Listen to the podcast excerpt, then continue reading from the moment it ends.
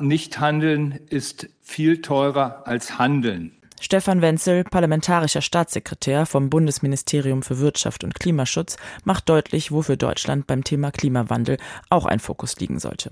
Die Anpassung an die Folgen des Klimawandels. Denn so ließen sich zukünftige Kosten vermeiden. Laut der Studie, die durch das Bundesministerium für Wirtschaft und Klimaschutz, das Bundesministerium für Umwelt und Verbraucherschutz und das Institut für ökologische Wirtschaftsförderung gemeinsam vorgestellt wurde, steigen die zu erwartenden jährlichen Folgekosten durch Klimaveränderungen bis zum Jahr 2050 im Zeitverlauf immer stärker an. Summieren könnte sich dies am Ende auf 280 bis 900 Milliarden Euro. Allein in Deutschland haben die Folgen der Klimakrise seit dem Jahr 2000 über 145 Milliarden Euro gekostet. 80 Milliarden davon seit 2018.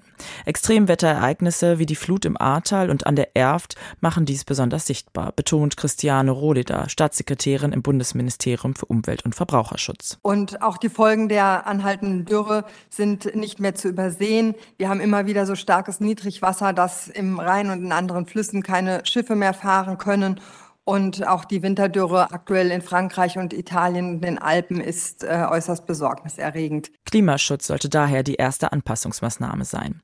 Ergänzend dazu die vorsorgende Klimaanpassung. Die Bundesregierung hat dafür zwei zentrale Vorhaben. Und zwar arbeiten wir an einer vorsorgenden Klimaanpassungsstrategie, die ist bereits im Koalitionsvertrag vereinbart ähm, und wird im Moment zusammen mit den anderen Ressorts ausgearbeitet und hier auch messbare Ziele entwickelt werden. Das zweite große Vorhaben ist ein Klimaanpassungsgesetz, mit dem wir einen verlässlichen strategischen Rahmen schaffen wollen für die Klimavorsorge in Deutschland. Und äh, der Referentenentwurf hierzu wird in Kürze in die Ressortabstimmung gehen. Bund, Länder und Kommunen sollen dabei gemeinsam und auf allen Ebenen Konzepte nutzen, die Handlungsmaßnahmen vorgeben. Extremwetterereignisse wie die Flut im Ahrtal 2021 zeigen die Dringlichkeit zur Anpassung. Ereignisse dieser Größenordnung sind laut Thomas Korbun, wissenschaftlicher Geschäftsführer des Instituts für ökologische Wirtschaftsforschung, annähernd jährlich zu erwarten. Die Kosten bei solchen Ereignissen sind hoch. Das zeigt zum Beispiel die Flut im Ahrtal. Da kommen wir auf gesamte Schäden von 40,5 Milliarden Euro direkte Schäden davon äh, 33,4, indirekte Schäden 7,1 Milliarden Euro. Und wer ist da betroffen? Privathaushalte hatten den stärksten Effekt, 14 Milliarden Euro Schäden.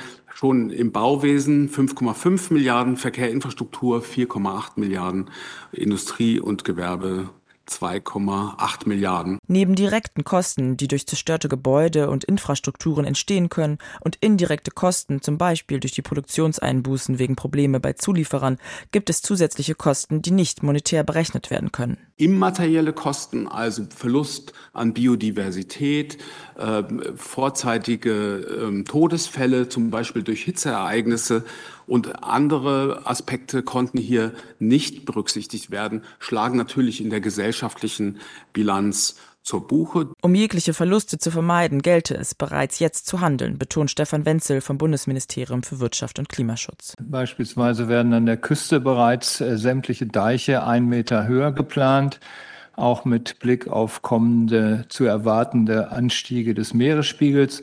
Entlang der gesamten Elbe im südlichen Bereich äh, plant man auf über 80 Kilometern sogar mit zwei Meter Deicherhöhung. Das ist eine sehr teure Infrastruktur. So ein Bauprogramm dauert 30 Jahre und das kann man nicht wiederholen oder nicht endlos wiederholen. Äh, oder auch die Kanalisation, die sich bei jedem Starkregenereignis sehr schnell als überfordert zeigt oder der Querschnitt von Brücken, äh, auch für Starkregenereignisse. In diese Bereiche sollte bereits heute investiert werden mit Blick auf zukünftige und sich häufende Ereignisse durch den Klimawandel.